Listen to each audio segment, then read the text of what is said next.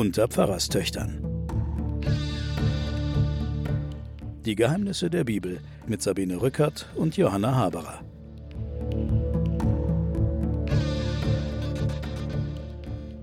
Liebe Hörerinnen und Hörer, willkommen zu den Pfarrerstöchtern und den Geheimnissen der Bibel.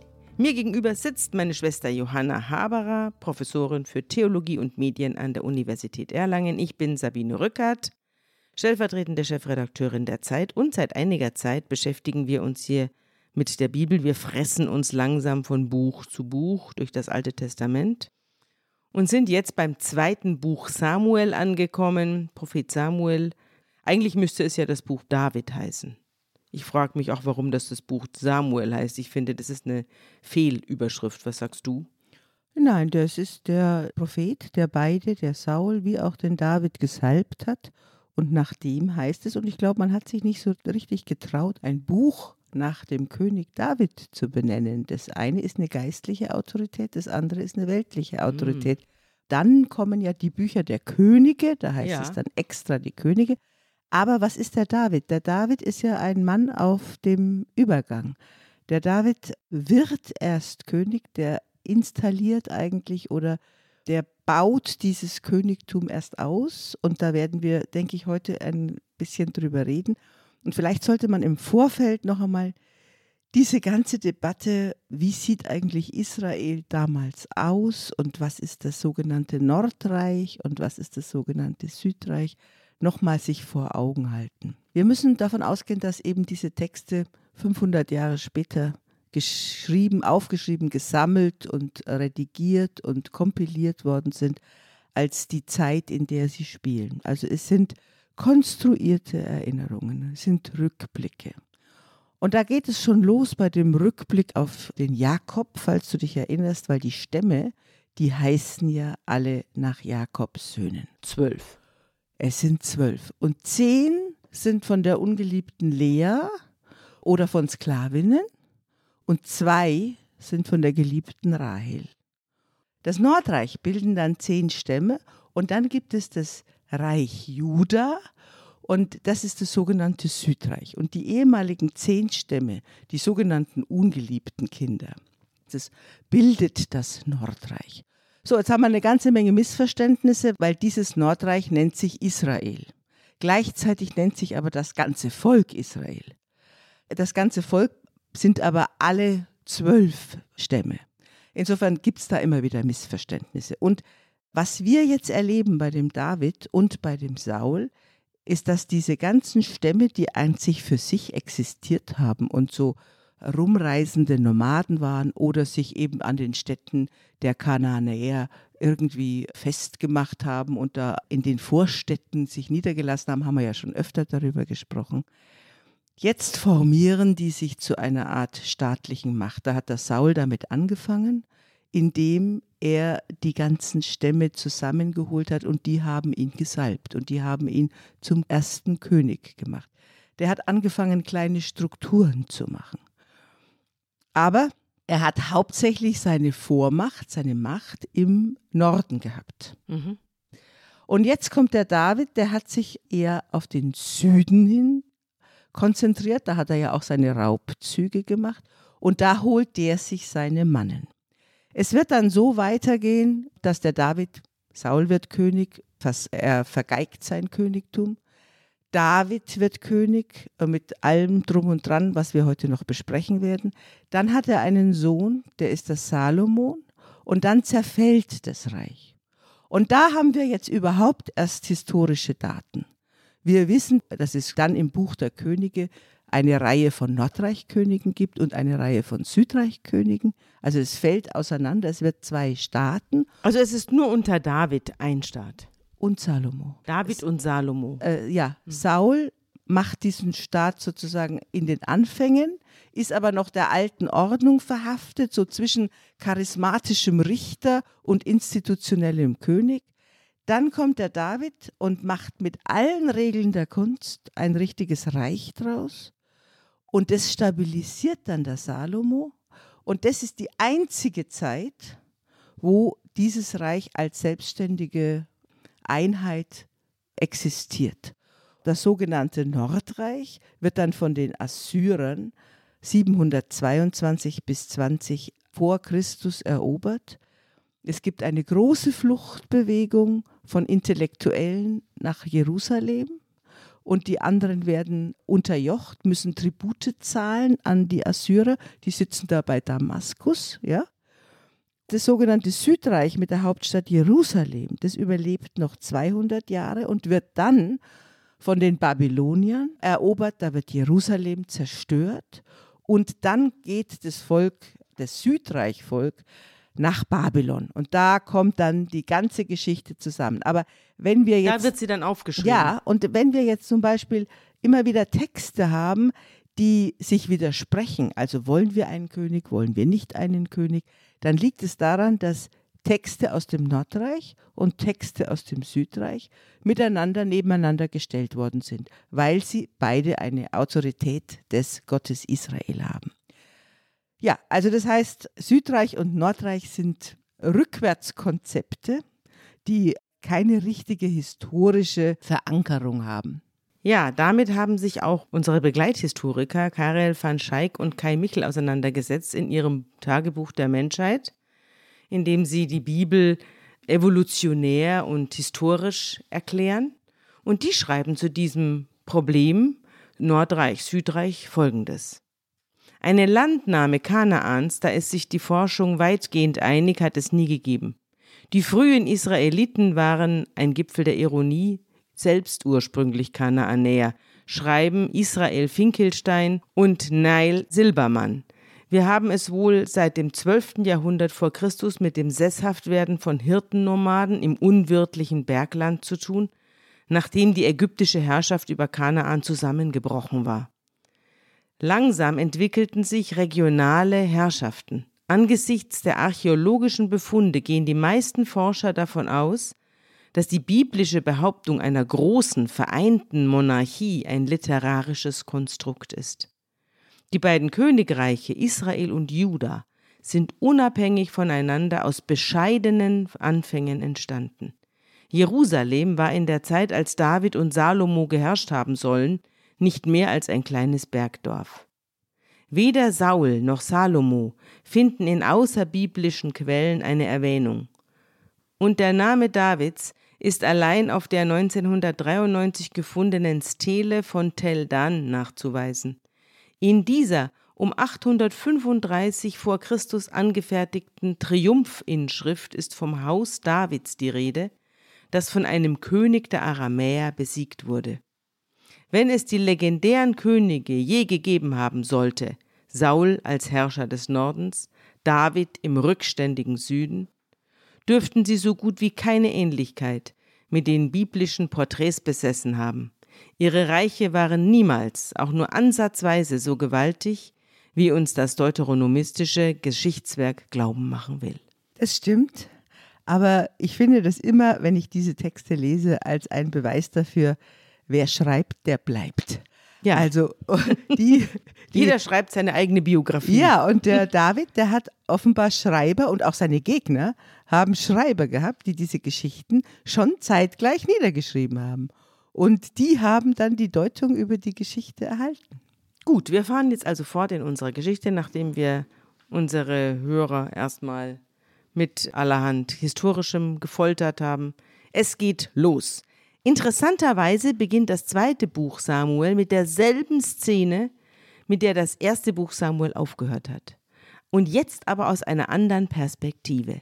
Wir haben am Ende der letzten Sendung erzählt, wie Saul und Jonathan, sein Sohn, gegen die Philister kämpfen, von den Philistern umzingelt werden, schwer verwundet wird der Saul, getötet der Jonathan und der Saul, nachdem er niemanden findet in seiner Umgebung, der bereit ist, ihn zu töten, stürzt sich in das eigene Schwert, um nicht den Philistern in die Hände zu fallen. Das ist sein schreckliches Ende. Und die Philister verschleppen ihn und schneiden ihm den Kopf ab und ganz furchtbar und schänden die Leiche. Stellen sie auch noch aus. Stellen sie auch noch aus, also richtig barbarisch. Jetzt hören wir dieselbe Szene wieder, aber aus einer anderen Perspektive. Wir hören sie jetzt durch die Ohren des David. David kehrt nämlich nach seinem Sieg über die Amalekiter und dem Tode Sauls gegen die Philister zurück in sein Ort Ziklag und am dritten Tag, als er da wieder vereint ist mit seinen Anhängern, kommt ein Mann. Ein Mann schleppt sich in zerrissener Kleidung und völlig verstaubt und fertig heran und sagt, er komme aus dem Lager des Saul. Und als er vor David ankommt, wirft er sich in den Staub und huldigt ihm. Und David fragt ihn, woher kommst du denn? Und er antwortet, ich habe mich aus dem Lager Israels gerettet. Und David fragt ihn, wie steht's denn dort? Erzähl. Und er erwidert, das Volk ist aus dem Kampf geflohen, viele von den Männern sind gefallen und umgekommen, auch Saul und sein Sohn Jonathan sind tot. Und David fragt den Mann, woher weißt du, dass Saul und Jonathan tot sind? Und der junge Mann sagt, ich kam zufällig auf das Gebirge von Gilboa und ich sah, wie sich Saul auf seinen Speer stützte und Kriegswagen und Reiter auf ihn eindrangen. Und er wandte sich um, und als er mich sah, rief er mich, und ich antwortete, hier bin ich. Und er sagte, wer bist du? Viel Platz, also offenbar viel Zeit im Getümmel, so sich zu unterhalten. Nicht, ja. Ich gab ihm zur Antwort, ich bin ein Amalekiter. Da sagte er zu mir, komm her zu mir und töte mich, denn mich hat ein Schwächeanfall erfasst, aber noch ist alles Leben in mir. Und da ging ich zu ihm hin und tötete ihn denn ich wusste, dass er seine Niederlage nicht überleben würde. Dann nahm ich ihm den Stirnreif, den er auf dem Kopf trug, und die Spange, die er am Arm hatte, und bringe sie nun hierher zu meinem Herrn. Also er sagt, er habe Saul aus der Todesnot befreit durch Tötung. Da fasst der David sein Gewand und zerreißt es, und ebenso machen es alle Männer, und sie klagen und weinen und fasten wegen Saul und Jonathan. Und David fragt den jungen Amalekiter, woher bist du? Und er sagt, ich bin der Sohn eines Einwanderers aus Amalek. Und David, der ja die Amalekiter gerade besiegt hat, fragt ihn, wie kommt es, dass du dich nicht davor gefürchtet hast, deine Hand auszustrecken und den Gesalbten Gottes umzubringen, also Saul. Und dann ruft er, ohne die Antwort abzuwarten, seine jungen Krieger zu sich und sagt zu ihnen, kommt her und bringt ihn um und einer von ihnen schlägt diesen jungen Amalekiter, der ihm die Krone des Saul gebracht hat, tot. Und David sagt zum Sterbenden, Dein Blut über dein Haupt, denn dein Mund hat dich verurteilt, als du sagtest, ich habe den Gesalbten des Herrn getötet. Also er tötet den Überbringer der Nachricht, weil er, wenn es stimmt, den Saul getötet hat. Wir haben ja zwei verschiedene Varianten jetzt, wie Saul umkommt. Na, die Geschichte ist ja so konstruiert, dass wir als Leserinnen und Leser erkennen, dass der lügt. Die Geschichte wird erzählt, dass er sich in sein eigenes Schwert ja. stürzt haben wir das letzte Mal drüber gesprochen. Und dann wird aber die Geschichte aus einer anderen Sicht erzählt. Und da beginnt jetzt eine Reihe, ein Motiv, das kommt in der nächsten Zeit, in den nächsten Seiten und Kapiteln immer wieder vor, dass Menschen versuchen, sich bei dem David jetzt einzuschleimen. Hm. Der Amalekiter hat ihn ja zumindest der Gang der Erzählung legt es nahe, hat ihn bestohlen ja. und will sich mit der hat den Toten bestohlen. Hat den Toten bestohlen und will sich mit der Krone und der Spange bei dem David einen schlanken Fuß machen und mhm. denkt, der bedankt sich, weil das ist ja der Gegner. Ja. Das eine Zeichen ist, er bringt ihm die Krone des Saul. Mhm. Muss man ja sagen. Im Grunde genommen, also die symbolische Akt ist, er macht ihn jetzt schon mal zum Nachfolger mhm. vom Saul. Und jetzt kommt etwas, das, lass mich das noch kurz sagen, ein Motiv, das sich jetzt durchzieht. Der David versucht auf jeden Fall das Ansehen und die Ehre des Saul hochzuhalten.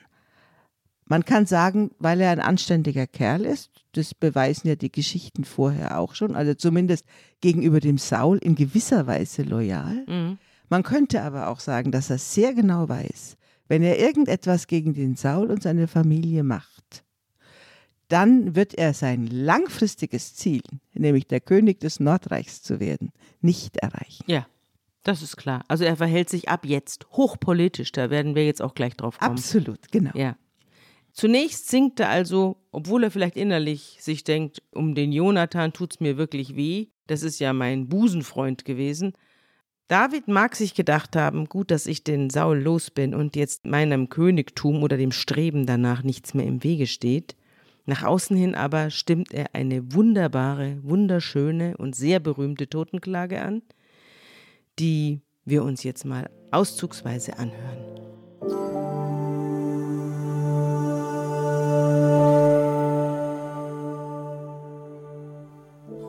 Die Edelsten in Israel sind auf deinen Höhen erschlagen. Wie sind die Helden gefallen? Sag's nicht an in Gatt, verkündet's nicht auf den Gassen in Aschkelon, dass sich nicht freuen die Töchter der Philister, dass nicht frohlocken die Töchter der Unbeschnittenen. Ihr Töchter Israel, weint über Saul, der euch kleidete mit kostbarem Purpur und euch schmückte mit goldenen Kleinoden an euren Kleidern. Wie sind die Helden gefallen im Streit? Jonathan ist auf deinen Höhen erschlagen. Es ist mir leid um dich, mein Bruder Jonathan. Ich habe große Freude und Wonne an dir gehabt. Deine Liebe ist mir wundersamer gewesen, als Frauenliebe ist. Wie sind die Helden gefallen und die Waffen des Krieges verloren?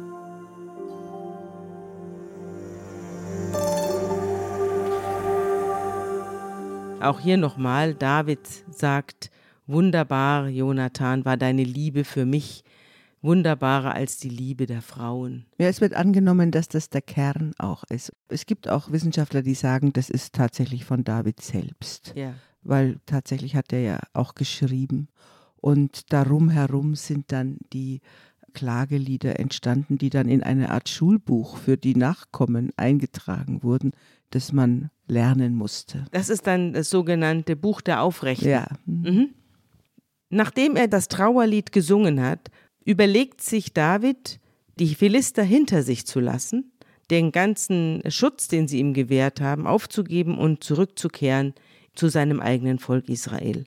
Und er befragt den Herrn, soll ich in eine der Städte Judas hinaufziehen? Und der Herr antwortet ihm, zieh hinauf. Und David fragt, wohin soll ich ziehen? Und der Herr antwortet, nach Hebron. Ich möchte noch kurz anmerken, dass das jetzt nicht mehr klar ist, wie die Kommunikation funktioniert. Also die direkte Kommunikation, Gott sagt Abraham was ins Ohr, Gott erscheint dem Jakob, Gott kämpft mit ihm. Also diese persönliche, ich fasse dich an, du darfst mich sehen, was auch noch bei Mose stattgefunden hat, hat aufgehört, sondern es geht jetzt alles über irgendwelche Mittelsmänner, über Priester, über Trance, über Opfer oder wie muss Gar ich mir das nicht. vorstellen? Wir haben ja ganz viele, ganz viele Kapitel, wo dann die Priester eine richtige Rolle spielen. Mhm. Aber der David, da wird nicht gesagt, auf welchem Wege er den Herrn befragt. Da wird er befragte den Herrn, heißt Aber es. es heißt auch nicht, der Herr sprach zu ihm. Nein, heißt es nicht. Also ich glaube, wir können davon ausgehen, dass der David auch die gesammelten kultischen Rituale und alles, was da üblich war, letztlich hinter sich gelassen hat. Da werden wir noch drauf kommen, obwohl er hochkultisch reagiert, als er das Trauerlied über Saul singt, da zerreißt er sein Gewand. Hm. Alle anderen zerreißen das Gewand. Und es hat zwei Bedeutungen. Das eine ist, es ist ein Stück von mir geht weg mit dem Tod. Und auf der anderen Seite, doch hinter diesem Gewand ist noch etwas, was nicht weggeht. Mhm. Also diese Doppelbedeutung hat diese Trauergeste. Und der David hat im Grunde genommen einen Priester ja mitgenommen. Er hat die Propheten auf seine Seite gebracht, aber die spielen auch im nächsten keine Rolle mehr, bis dann ganz später. Er hat den Hofstaat, der bei Saul auf seiner Seite ist. Aber alles, was es sozusagen an Institutionen gibt, die spielen jetzt erstmal keine Rolle, weil er als Individuum agiert. Und das hat eine hohe Bedeutung, dass er intuitiv, kreativ, strategisch agiert und zwar als Individuum. Sonst wird immer erzählt, da ist alles Mögliche drumrum um ihn, was er machen muss. Und das ist das Besondere an den Davids-Geschichten, dass die tatsächlich als fast wie ein moderner ja, Stratege dargestellt Mhm. sind. Er befragt Gott, in, wie, ob er betet, ob er einen Priester einschaltet, ob er die Würfel wirft, wird nicht gesagt, ist nicht wichtig. Mhm. Es wird beschrieben, Gott ist mit ihm. David zieht also nach Hebron mit seinen zwei Frauen, Ahinoam und Abigail. Die kennen wir auch, da haben wir ja ein ganzes Kapitel gewidmet. Und auch die Männer, die mit ihm sind, die 600, nimmt er mit und deren Familien und sie lassen sich in den Städten um Hebron herum nieder. Da kommen die Männer Judas, also des Südreichs, zu David nach Hebron und salben ihn dort zum König über Juda. Also er ist jetzt König des kleinen Südreichs. Ja, da muss ich noch was dazu sagen. Auch hier wird kein Brimborium mehr gemacht. Da salben die Ältesten. Ja. Das hatten wir ja noch gar nicht. Ja. Auch da ist keine Institution, Kein Priester, kein Prophet kommt und salbt, Genau. sondern da kommen ein paar sondern People und salben ihn. Ja, ja, da kommt eine Schicht hoch. Also die bekommen jetzt eine eigene Macht, bekommen diese Stammesführer. Ja. Es ist eine Art Wahlmänner, Ja. die da auftreten und ihn salben. Und weißt du, warum sie so ganz freundlich ihn salben? Weil er ja vorher den Schatz der Amalekiter mit ihnen Genau. geteilt hat. Ja. Er hat sie ja Er hat sie beschenkt. Er hat sie gekauft. Also man hat in dem Ort Eshtemoa, das ist in der Nähe von Hebron, eine Synagoge gefunden, die aus dem zweiten Jahrhundert vor Christus kommt. Und man weiß, dass tausend Jahre früher der Ort auch schon bewohnt war. Und da hat man gegraben und man hat tatsächlich, also es klingt ein bisschen märchenhaft, aber man hat bei dieser Grabung unter dieser Synagoge fünf Krüge mit jeweils fünf Kilo Silber gefunden, wo zumindest hebräische Wissenschaftler, israelische Wissenschaftler felsenfest überzeugt sind. Das ist der Schatz des David. Ist, das ist ein Teil des Bestechungsgeldes, Mhm. Mit dem der König, der David, seine Wahl gewonnen hat. Ja, Und das wird hier natürlich nicht erwähnt. das wird hier nicht erwähnt. Aber das kann man sich natürlich zusammenreimen, wenn man die Geschichte genau liest. Ja.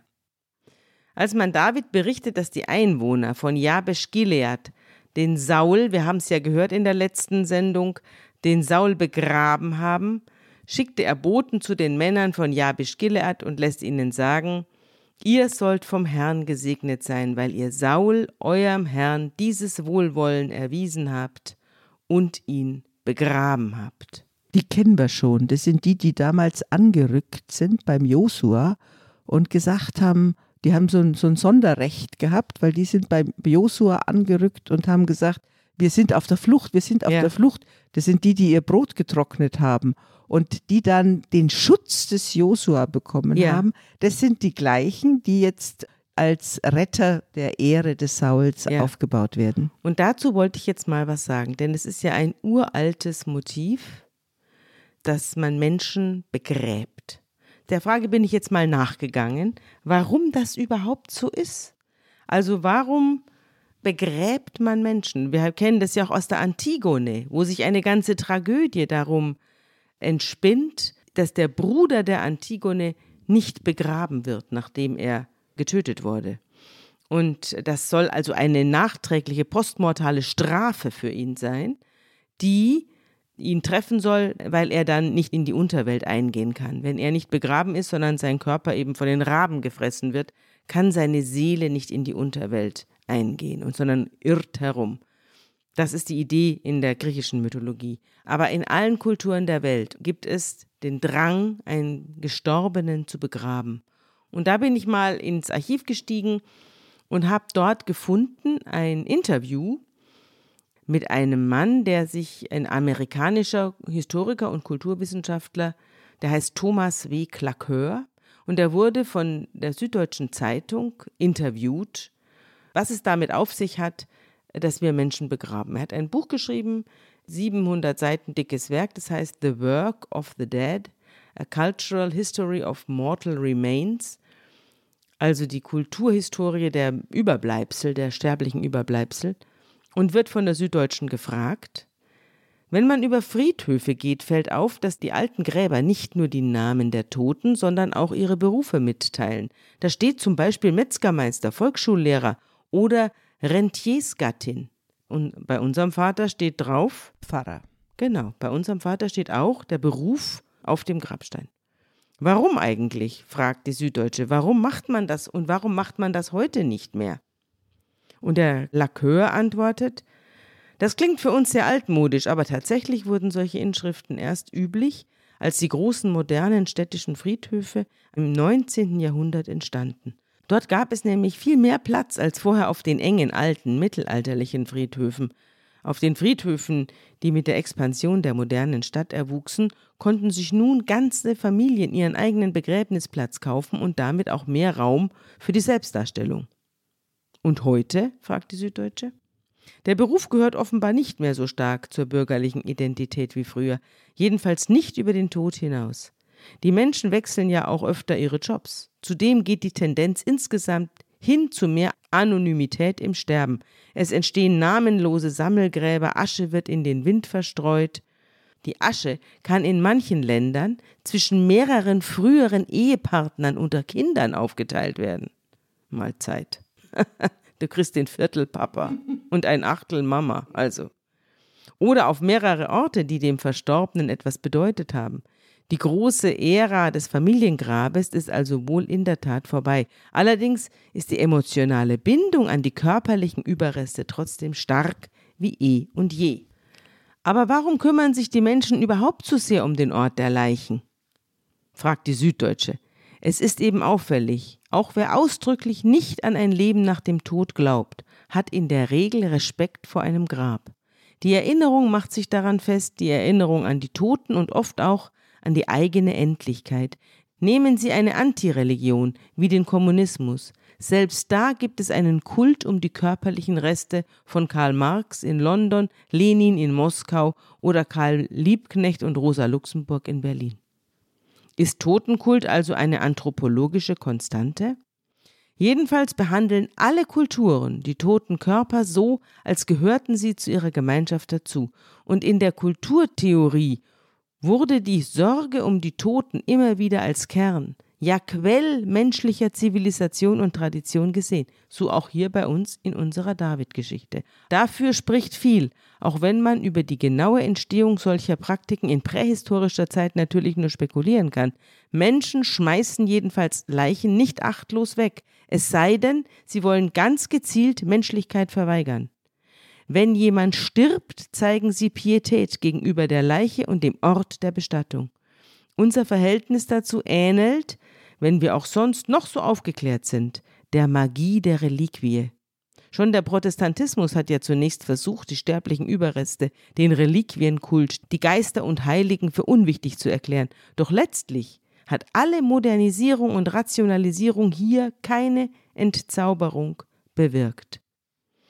Angehörige von Katastrophenopfern, sagt die Süddeutsche, protestieren auch gegen die Ortlosigkeit, die Nichtidentifizierung ihrer Toten. Und der Wissenschaftler sagt, sie brauchen Gewissheit für ihre Trauer. Ähnlich ist es mit Kenotaphen und Erinnerungsstätten für die Opfer des Holocaust und des Völkermords. Wer Gräber schändet, will eigentlich Menschen vernichten.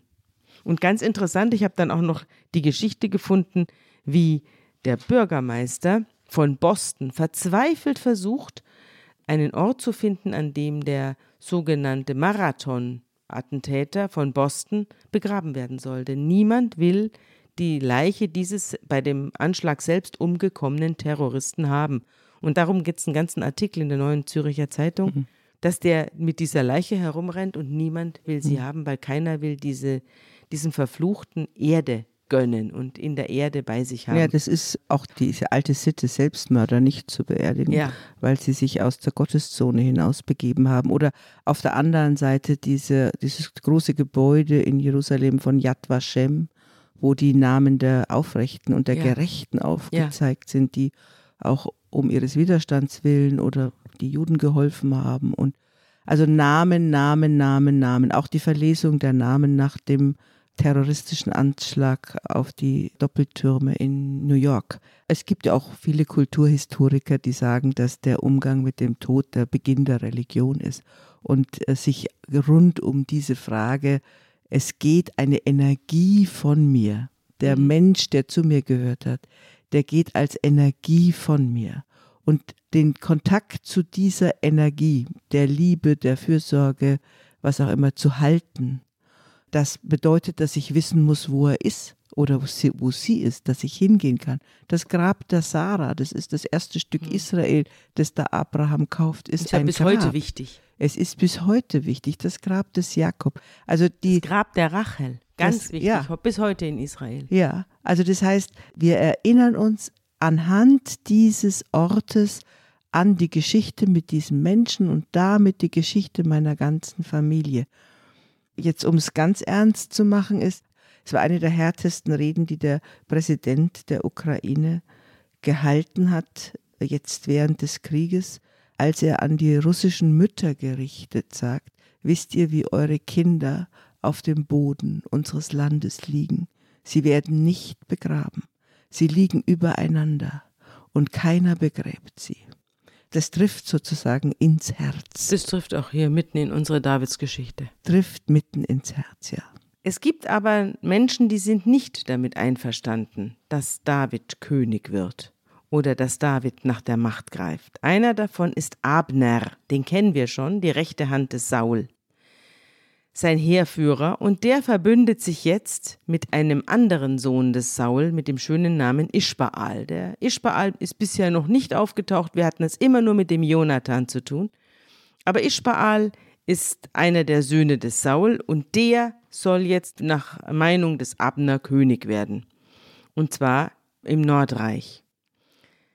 Der Abner hatte Ischbaal, den Sohn des Saul, mit nach Mahaniim genommen und ihn dort zum König über Gilead, Ascher, Jesrael, Ephraim und Benjamin und über ganz Israel gemacht. Und Sauls Sohn Ischbaal war 40 Jahre alt, als er König von Israel wurde. Und er war zwei Jahre lang König. Nur das Haus Juda, also dieses, dieses Südreich, stand hinter David. Die Zeit, die David in Hebron König über das Haus Juda war, betrug sieben Jahre und sechs Monate. Und dann wird er König von ganz Israel. Jetzt beginnen die Diadochenkämpfe. Jetzt beginnt der mhm. Konflikt zwischen dem Südreich, das von David beherrscht wird, und dem Nordreich, das von Ischbaal, dem Sohn des Saul, beherrscht wird, aber eigentlich nicht von ihm, sondern er ist ja eine Marionette des Militärs, ja. eigentlich von Abner. Genau, das wollte ich auch gerade sagen. Der wird ja sozusagen mitgeschleppt. Der Mann des Baal heißt Ischbaal. Es gibt verschiedene auch abfällige Übersetzungen seines Namens. Es wird erzählt in den Texten, in denen Saul getötet wird, dass mit ihm drei Söhne tot sind. Yeah und der Ischbaal als einziger überlebt. Das heißt, die anderen beiden Söhne haben wir nie besonders erwähnt bekommen, außer dem Jonathan. Jetzt müssen wir uns klar machen, wie kommt eigentlich dieser David dazu, aus Ziklag wegzuziehen und in das Südreich zu ziehen, sich dort niederzulassen bei Hebron. Und die Philister machen nichts. Ja, die lassen ihn ziehen. Die lassen ihn ziehen. Kann man sich das vorstellen? Der Vielleicht waren die gerade so beschäftigt mit dem Saul. Die, waren, die hatten ja gerade einen Krieg hinter sich mit Saul. Ja, aber die haben, du weißt doch, die Debatte, darf der mitkämpfen gegen den Saul ja. und wie der David froh war, dass er nicht gegen seine eigenen Leute kämpfen musste und so. Ja. Eine der Erklärungen und der Theorien ist, dass der David seinen Kontakt zu den Philistern durchaus weiter gehabt hat und mhm. denen gesagt hat, wisst ihr was, ich bin doch euer Mann ich halte euch da mal das Südreich. Die haben Warm. mich jetzt gerade gewählt. Mhm. Ich halte euch das in Ordnung und ich greife euch nicht mhm. an und ich bin praktisch euer Mann. Mhm. Und dann könnt ihr weiter eure Handelswege zwischen Damaskus und Ägypten aufrechterhalten, weil das sind ja die Händler, die Philister, und die waren eher angesiedelt von den ägyptischen Königen um dort auch den Handel aufrechtzuerhalten. Und jetzt haben die Philister also ihren Mann in Juda sitzen. Der war anerkannt, keiner hat dessen mhm. Treue in irgendeiner Weise bezweifelt. Also hat man ihn da gehen lassen. Ah, ja. So kann man sich ja, das erklären. So kann man sich das erklären. Werbung. Diese Woche in der Zeit? Die Bücher des Frühlings. 16 Seiten blühende Fantasie von gefährlichen Liebschaften, einer Flucht auf dem Mississippi und magische Erzählkunst. Das Literaturspezial zur Buchmesse in Leipzig. Die Zeit, Deutschlands größte Wochenzeitung. Jetzt am Kiosk oder direkt bestellen unter zeit.de/slash bestellen.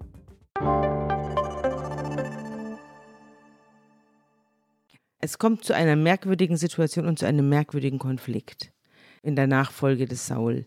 Der Abner, also die rechte Hand des Saul, zieht mit den Knechten des Ischbaal nach Gibeon. Und Joab, der Neffe des David ist, Und sein Heerführer. und sein Heerführer, also die rechte Hand des David, Joab und Abner sind sozusagen die rechten Hände der jeweiligen Königsanwärter.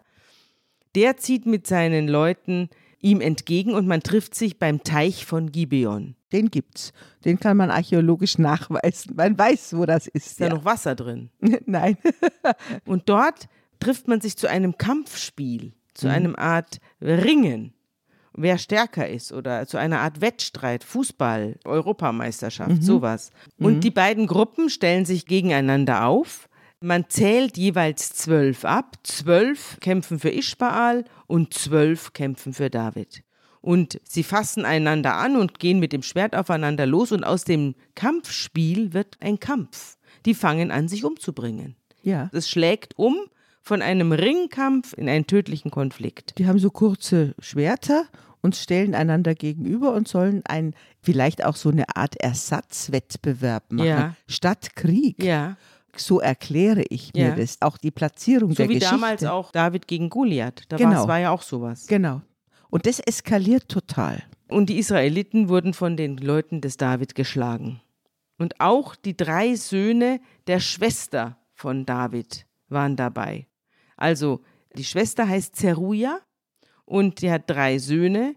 Der Joab, den wir schon kennen, der Heerführer, sein Bruder Abishai und der kleine Asael. Und der Asael war besonders schnell, schlank und jung und rannte wie eine Gazelle vom Gelände und rannte dem Abner nach, der die rechte Hand des Saul gewesen ist, der Heerführer des Saul, ein blutrünstiger Typ. Der ist jetzt gerade auf der Flucht. Der ist auf der Genau. Flucht, weil die Leute aus dem Nordreich, die dem Ischbaal anhängen, unterlegen sind. Und der Asael jagt dem Abner nach und der Abner, während er rennt, dreht sich um und schreit, bist du es, Asael? Ja, ich bin's. Bieg doch nach links oder rechts ab und greif dir einen von den anderen jungen Männern und nimm dir seine Rüstung, schlägt der Abner vor. Schlag einen anderen tot, nicht mich. Und der Asael will aber nicht, der will den Abner haben. Und der Abner sagt nochmal, lass von mir ab, warum soll ich dich umbringen? Wie könnte ich deinem Bruder Joab dann noch in die Augen sehen? Aber der Asael weigert sich und rennt ihm nach und greift ihn an, und da dreht sich der Abner um und rammt ihn das Ende des Speers in den Bauch, sodass der Speer hinten wieder herauskommt. Und Asael, der Junge, stürzt zu Boden und stirbt. Und die Leute bleiben stehen. Und alle bleiben stehen, wo Asael niedergestürzt und gestorben ist. Und Joab und Abishai, seine Brüder, jagen Abner nach. Die sind die einzigen, die sich schnell erholen und weiterrennen. Und als die Sonne untergehen, sind sie bei Gibeat Amma angelangt. Und die Gefolgschaft des Abner sammelt sich und bildet eine geschlossene Gruppe und stellt sich auf dem Hügel auf. Und Abner ruft dem Joab hinunter: Soll denn das Schwert unaufhörlich um sich fressen? Weißt du nicht, dass das zu einem bitteren Ende führen wird? Wann endlich wirst du deinen Leuten befehlen, die Verfolgung ihrer Brüder, also von uns, aufzugeben? Ein toller Text, finde ich. Und wir sehen uns jetzt auch, wir haben natürlich die ganze Zeit Geschichten gehabt, wo gegen die Amalekiter und die Ammoniter und gegen die Philister gekämpft wurde. Jetzt sehen wir, dass wir ja im Bürgerkrieg sind. Ja, wir, sind, im Bürgerkrieg. Wir sind im Bruderkrieg und der wird versucht, jetzt erst einmal so stellvertretend durch die Mhm. jungen Leute den auszutragen. Und das geht schief, massiv schief. Und dann versuchen die beiden Hauptleute miteinander Zu äh, eine Art. Waffenstillstand. Und es gelingt ihnen ja auch. Wann Ja. endlich wirst du deinen Leuten befehlen, die Ja. Verfolgung eurer Brüder aufzugeben? Der Joab lässt es erstmal so stehen, obwohl er einen unglaublichen Hass auf den Abner hat. Und er lässt das Widderhorn blasen und alle Leute Halt machen. Und sie setzen den Kampf nicht fort. Aber der Abner und seine Männer durchziehen während der Nacht die Araba und durchschreiten den Jordan und gehen durch die Schlucht äh, nach Hause. ja, nach, das heißt Manayahim, wo jetzt der Sohn des Saul sitzt. Genau, der Ähm, Ischbaal. Genau, wo der Ischbaal sitzt. Also das heißt, sie überqueren den Fluss, sie gehen also östlich des Jordan. Mhm. Davids Leute hatten von den Anhängern des Ischbaal 360 Mann erschlagen. Also man sieht auf jeden Fall, dieser Nachfolger ist ein Schwächling des Saul Mhm. und der wird besiegt, auch der Abner, sein Hauptmann, wird besiegt und überlegt sich mit der Zeit, ob er denn auf dieser Verliererseite bleiben will. Ja, das kommt jetzt. Mhm. Aber vorher wird noch in allen Ehren, und da sind wir wieder beim Thema, in allen Ehren der Asael, der Junge, begraben. Und dann marschiert Joab mit seinen Leuten die ganze Nacht hindurch nach Hebron und am nächsten Morgen sind sie da. Und dann heißt es, der Krieg zwischen dem Hause Saul und dem Hause Davids zog sich lange hin.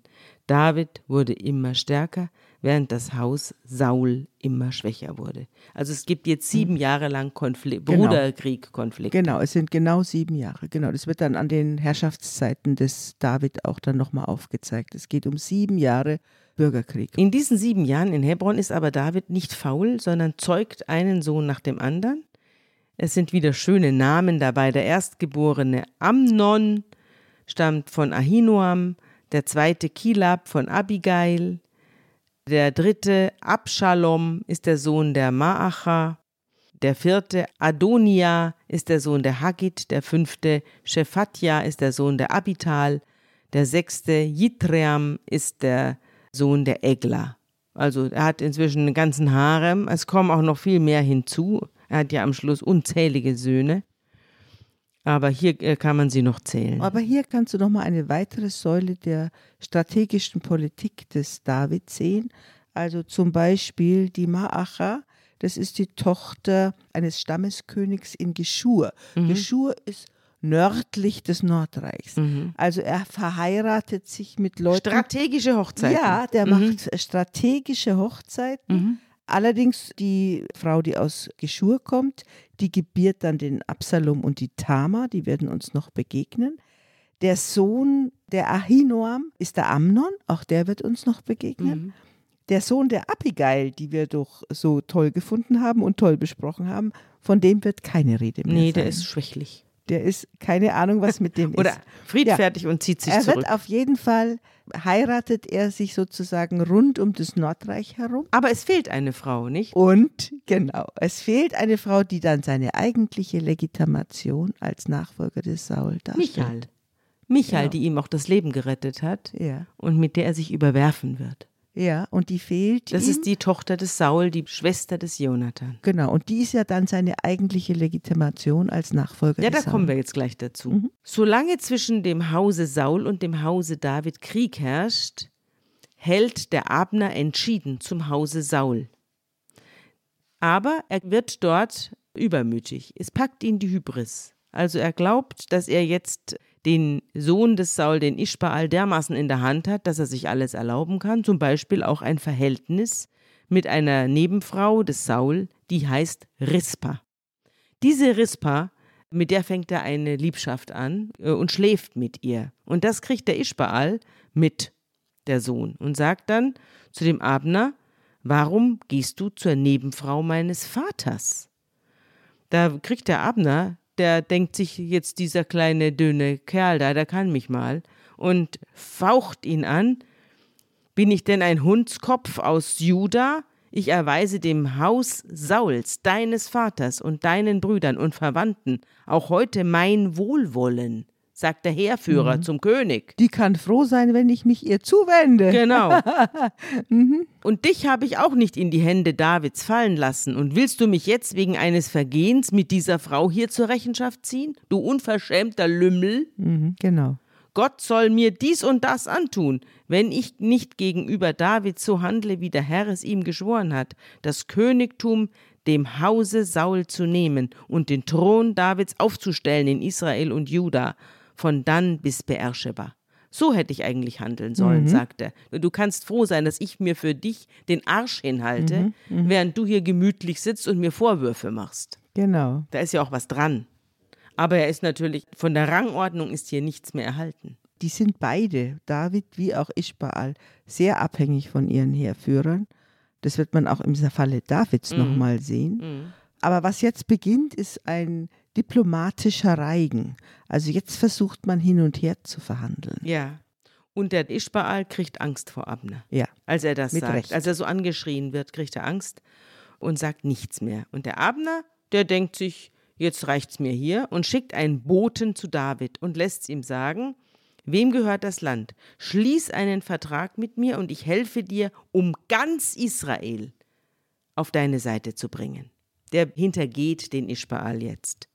Und David antwortet, gut, ich will einen Vertrag mit dir schließen, aber eines verlange ich von dir. Wenn du kommst und wir den Vertrag unterzeichnen, dann musst du Michal, die Tochter des Saul, mitbringen, seine allererste Frau. Und dann lässt David Boten zu Ischbaal schicken, dem Sohn des Saul, und lässt ihm sagen, gib meine Frau Michal, Klammer auf, deine Schwester, Klammer zu, heraus, für die ich damals die hundert Vorhäute der Philister als Brautpreis bezahlt habe. Erinnerung, Rückblende, Ja, hat er Rückblende. getan. Ja. Unsere Hörerinnen und Hörer werden sich erinnern. Und der Ischbaal schickt einen Boten zu ihrem Mann, zu dem neuen Mann, der Michael, dem Paltiel, und lässt sie ihm wegnehmen. Und jetzt kommt etwas ganz Trauriges und Schreckliches.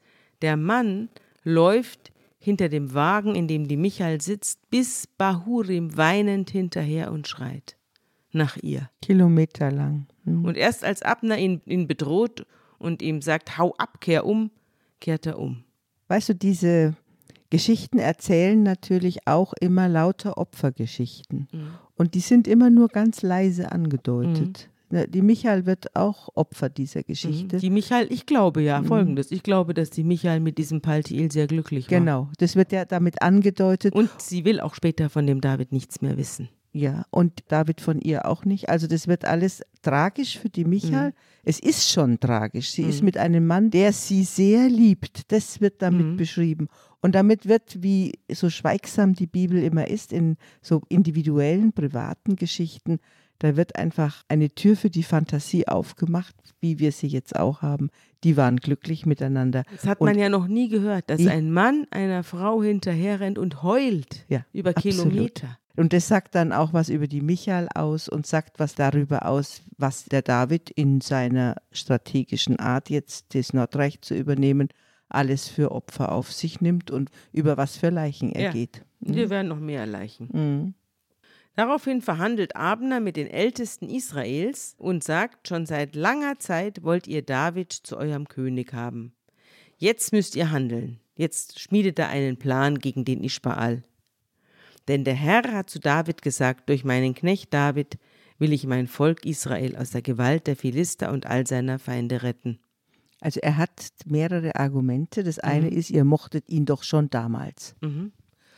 Er hat das zweite Argument, wussten wir nicht, dass der nicht irgendwo gesalbt ist? Mhm. Wussten wir nicht, dass er unser, unser Volk schon mal gerettet hat? Ja, Also er erinnert die daran ja und, und, er macht Stimmung für David. Ja, absolut. Ja. Und mit 20 Männern kommt er zu David nach Hebron und mit der Michael im Gepäck. Und der David veranstaltet für Abner und seine Begleiter ein großes Festmahl. Und Abner sagt zu David, ich will mich auf den Weg machen und ganz Israel um meinen Herrn, den König, versammeln. Sie sollen mit dir einen Vertrag schließen und du sollst überall König sein, so wie du es wünschst. Und dann lässt David den Abner in Frieden ziehen. Mhm. Also Aber- wir haben den zweiten Fall von Hochverrat, Hochhochverrat, ja. Äh, Wir haben den Hochverrat, als David zu den Philistern gegangen ist. Jetzt haben wir den Hochverrat, als der Abner seinen König hinter sich lässt und versucht natürlich mit sehr vielen Gaben, nämlich die ganzen Ältesten aus Israel und alle sollen ihn zum König wählen und er bringt die Frau mit, versucht er natürlich sich eine Position in diesem künftigen Königreich Zu ergattern. Zu ergattern. Aber du siehst auch an diesen ganzen Geschichten und auch an denen, die noch kommen werden, wer das Militär hat, hat die Macht. Ja. Und Abner ist das Militär und deswegen ist David auch so scharf auf seine Loyalität. Ja, absolut. Aber es gibt Leute, die sind mit dem Gang der Dinge nicht zufrieden. Also es sieht jetzt alles gut aus für David und so weiter, aber es gibt Leute, die sind bitterböse darauf, dass David den Abner einfach abdampfen lässt, nach einem Festmahl auch noch. Die haben das nicht mitbekommen, denn sie waren auf Streifzug und brachten reiche Beute mit. Das ist der Bruder des umgekommenen Asael, der Joab. Joab ist ja die rechte Hand des David, dessen Bruder von Abner umgebracht worden ist. Wir haben es gerade gehört. Und als er das hört, dass hier gemütlich geschmaust wird, während er weg war, Mit Und dem Mörder. mit genau. dem Mörder und David diesen Mörder auch noch in Frieden ziehen lässt, kriegt er einen Anfall und rennt zum König und sagt, was hast du getan? Abner ist zu dir gekommen und du hast ihn wieder gehen lassen, aber du kennst doch den Abner, der ist doch nur gekommen, um dich zu täuschen und zu erkunden, wann du kommst und gehst, um so zu erfahren, was du alles vorhast. Also Da eine ja Falle was war das alles nur. Ja, das könnte ja auch sein. Das denkt sich der David wahrscheinlich auch. Und als Joab den David verlassen hatte mit knallenden Türen, schickt der Boten hinter dem Abner her, die ihn zurückholen sollen. Und das tun sie auch. Sie holen den Abner ein und zwingen ihn zum Umkehren. David aber wusste nichts davon, steht hier. Wird immer ganz, ganz rausgehalten. ja, genau. David Mann. weiß von nichts. Der weiß Minister, immer, wenn es ganz gefährlich wird, der weiß Minister er von kann nichts. nicht zurücktreten, denn er wusste nichts. Ja, genau. Und als Abner nach Hebron zurückkehrt, führte ihn Joab, die rechte Hand des David, beiseite in das Innere eines Tores, als wolle er ungestört mit ihm im Schatten des Tores reden, und dort sticht er ihm ins Herz und nimmt Blutrache für seinen Bruder Asael. Und was dann passiert, das hören wir uns jetzt an.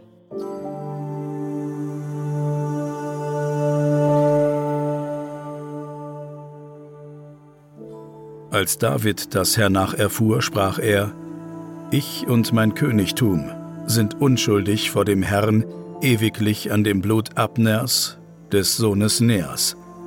Es falle aber auf den Kopf Joabs und auf das ganze Haus seines Vaters. Und es soll nicht aufhören im Hause Joabs, dass einer Eiterfluss und Aussatz habe, oder am Stabe gehe, oder durchs Schwert falle, oder an Brot Mangel habe. Also Johanna, er verflucht seinen treuen äh, Heerführer Joab dafür, dass er den Abner umgebracht hat, obwohl das doch eigentlich auch im Sinne des David ist. Denn Abner ist eine Gefahr, er ist illoyal, er geht immer dahin, wo es am günstigsten für ihn ist und wäre sicherlich kein guter Begleiter des David gewesen. Also, was macht der politisch? Also, er hat jetzt dem Abner Hoffnungen gemacht, dass der zu ihm in seinem Reich einen Platz kriegt. Dieser Platz des Heerführers ist aber von Joab schon besetzt. Ja. Das heißt, er hat den Platz zweimal vergeben. Sehr klug, sehr klug. Die werden sich gegenseitig das Leben nehmen, hat er sich vermutlich gedacht, oder wie auch immer, die werden sich gegenseitig neutralisieren. Der Joab erledigt also die Aufgabe, also jetzt machtpolitisch gesehen, die Aufgabe, für die sich David zu fein ist. für die sich David zu fein ist. Wenn man es jetzt mal ganz böse sieht, der Text erzählt es nicht. Der Text will ja den David schützen. Aber der Text erzählt es so, dass man es riecht. Ja, genau, so ist es. Ja, hast du vollkommen recht. Also man riecht es ein bisschen. Und auf der einen Seite betrauert er dann den Abner wie einen Verwandten. Das ist alles in die Richtung der Nordreich-Leute gedacht, ja? So wie er den Saul ja auch betrauert Ja. hat und innerlich erleichtert Ja, war. er betrauert den wie einen Verwandten, verflucht ein bisschen den Joab. Na, die sollen ein bisschen Beulenpest haben und ein bisschen was auch immer. Der Joab wird ja auch dann ein hartes Ende finden, aber nicht unter David. ja. Der wird den David ein Leben lang begleiten, aber er ist jetzt gezeichnet mit einem Makel. Aber man merkt ganz genau, der David kann gegen den Joab gar nicht. Mhm. Der, Joab ist, ein Riese, da kommen wir noch Ja. drauf. Der ist ein Riese und der, Ja. wie gesagt, der beherrscht militärisch alles Ja. und er ist wahnsinnig geschickt. Und David ist extrem abhängig von Joab. So also ist das es. wird immer schlimmer. Aber es ist ganz geschickt, wie er dann die Wut und die Blutrache, die Blutrache, die wendet er ja auch von sich ab. Also ich habe mit der Blutrache nichts zu tun. Der Joab hat das alles gemacht, ja. Mhm. Ich wusste Und- von nichts. Genau. Joab und sein Bruder Abishai bringen also den Abner um, weil er ihren Bruder Asael damals getötet hat. Und David sagt zu Joab und allen Leuten, zerreißt eure Kleider, legt Trauergewänder an und geht klagend vor dem toten Abner her. Und König David selber ging hinter der Bahre her und man begrub den Abner in Hebron und der König begann am Grabe des Abner laut zu weinen und das ganze Volk weinte mit. Das ist so wie bei Mao, gell? Also keiner ist wirklich traurig, aber alle vergießen Krokodilstränen in Strömen. Und der König stimmt jetzt eine lange Totenklage für den Abner an, dass er also sterben musste, wie ein schlechter Mensch stirbt und dass er gefallen ist unter der Hand des Verbrechers. Der Verbrecher steht neben dem David und weint so auch, es, ja. befohlenermaßen. Und Gott soll dies und das tun. Als das Volk erfuhr, wie ehrwürdig der David mit dem Abner umgeht, gefiel es ihm sehr, wie überhaupt alles ihm gefiel, was der König tat. Genau. Und das ist, der also hat das ja Volk jetzt, ist total bezaubert. der hat ja jetzt ihm. erreicht, was er wollte. Er hat kultisch agiert, er hat kriegerisch agiert und er hat natürlich auch die ganze Vergeltung, die es um diesen Tod des Abner gibt, Gott übergeben. Ja, Mit der ganzen Begraberei hat er das dem Gott übergeben. genau. Alle Leute, auch ganz Israel, erkannten an jenem Tag, dass die Ermordung des Abner nicht vom König ausgegangen war. es war ein Unfall. Und der König sagte zu seinen Dienern: Wisst ihr nicht, dass heute ein Fürst gefallen ist? Ein ganz großer Mann. Also das ist eine Presseerklärung. Das ist eine. Presseerklärung. Ja, genau. Ach, interessant. In der nächsten Folge werden wir ja dann hören, dass der König David einen Pressesprecher hat. Genau. Ja. Der hat wahrscheinlich hier die Presseerklärung schon geschrieben. Ja, genau. Was gibt's noch zu sagen? Ein gutes Wort zum Schluss? Ja, ich dachte, dass ich über das scheinbare Glück der Frevler, einen, wie wir es jetzt bei David ja immer haben, einen Davidspsalm zum guten Wort mache. Das scheinbare Glück der Frevel. Das scheinbare Glück der Frevler.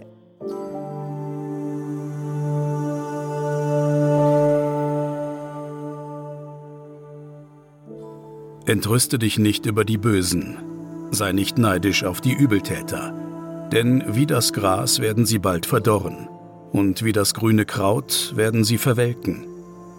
Befiehl dem Herrn deine Wege und hoffe auf ihn, er wird's wohl machen und wird deine Gerechtigkeit heraufführen wie das Licht und dein Recht wie den Mittag. Sei stille dem Herrn und warte auf ihn. Entrüste dich nicht über den, dem es gut geht, der seinen Mutwillen treibt. Ja, das macht der David auf gewisse Weise, aber natürlich können wir anhand der Texte erkennen, was für ein genialer Stratege er war. Dann verabschieden wir uns jetzt von unseren Hörerinnen und Hörern und wir melden uns diesmal nicht in 14 Tagen wieder, sondern schon nächsten Freitag. Dann ist Ostern. Wir haben eine extra Sendung, die rausfällt aus unserem David-Zyklus und werden sprechen über Gewalt und Widerstand. Ja, ich freue mich drauf. Tschüss. Tschüss.